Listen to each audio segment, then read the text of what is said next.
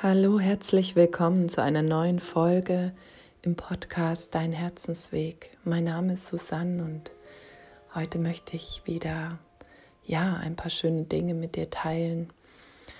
Auch ein bisschen auf unsere Zeitqualität bezogen. Es geht um die Rauhnächte, die anstehen und möchte dir einfach ein bisschen was erzählen aus meinen Erfahrungen und auch eine kleine Ankündigung machen.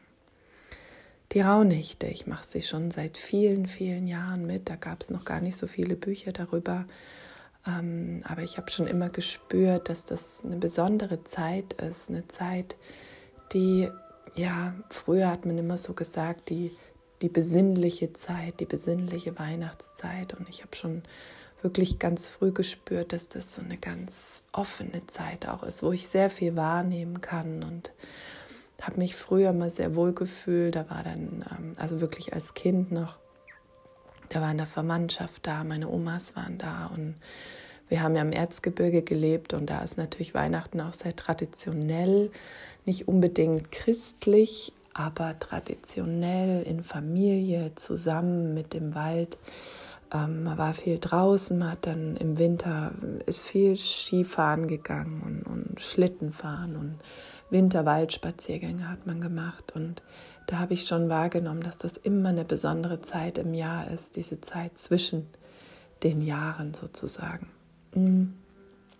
Ja, und irgendwann, das ist noch nicht so lange her, vielleicht sechs Jahre, habe ich dann über die Rauhnächte erfahren, diese, naja, Nächte, die übrigen Nächte, die man nicht wirklich in den Kalender einordnen konnte und vielleicht auch nicht wollte.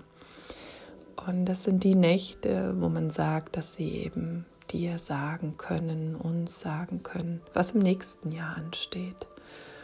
Und je ruhiger man da auch lauscht, also je weniger man abgelenkt ist oder je bewusster man das auch beobachtet, desto mehr kann man tatsächlich für das kommende Jahr erfahren. Und da geht es nicht unbedingt darum, dass man irgendwelche Botschaften in Worten empfängt oder so ganz klare Dinge empfängt. Da geht es eher um das subtile Mitschwingen an diesen Tagen. Einfach wirklich vom Gefühl, wie ist mein Gefühl, wie ist im Rückblick mein Gefühl gewesen an dem Tag. Und so könnte dann einfach sich das Jahr gestalten. Ähm, aber auch da gibt es noch Möglichkeiten in diesen zwölf Nächten auch so ein bisschen ähm, Rückschaum in der Mitte. Ich glaube, am 28. Dezember ist das auch da wieder viel zu transformieren, zu neutralisieren, was so in den ersten Tagen passiert ist, ähm, um einfach das Alte loszulassen und bereit zu sein für das Neue, was im neuen Jahr kommt. Also im neuen Jahr nach dem aktuellen gregorianischen Kalender, den wir ja haben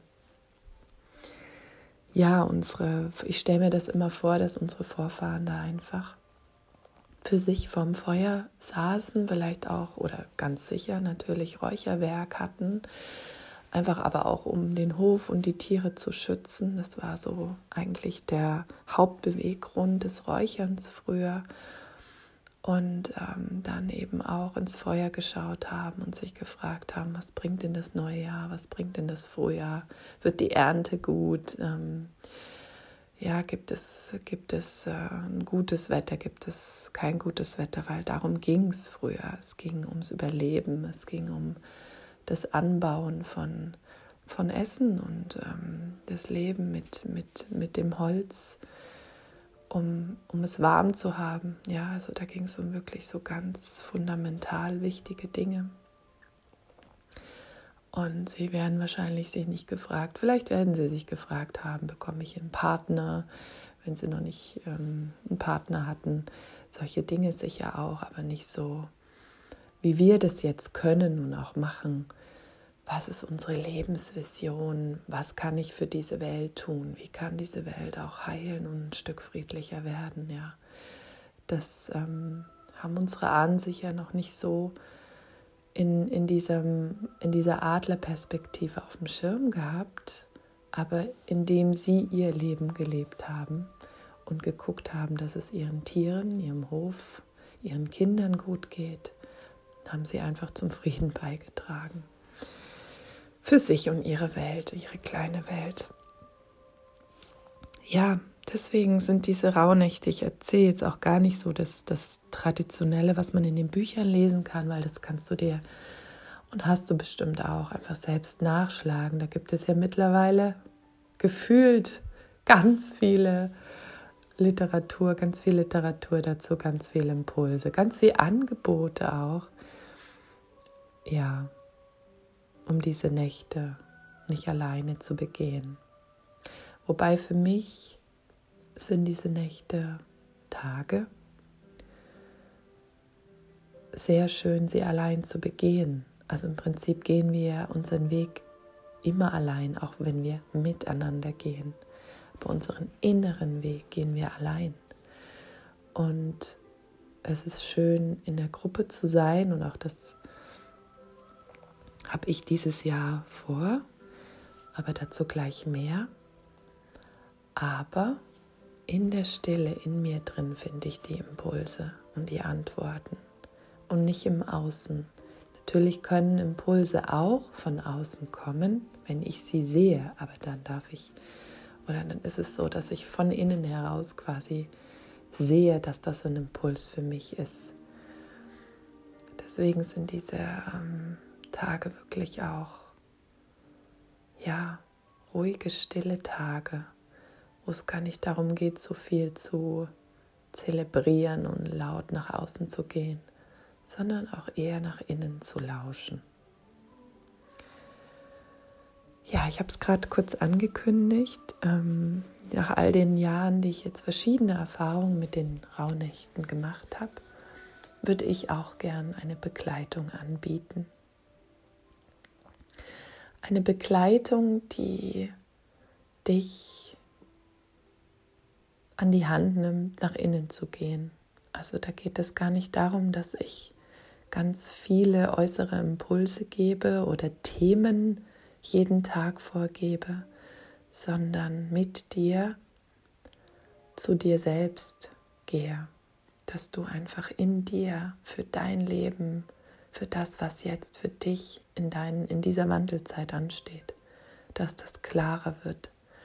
Potenziert in der Gruppe, wenn man in der Gruppe gemeinsam ist, ähm, wird das noch stärker sichtbar, weil wir dann einfach eine Gruppenenergie haben und wir ja ein Feld von Liebe kreieren, wo wir dann auch unsere inneren Antworten nochmal vielleicht in einer ganz anderen Nuance als alleine sehen können.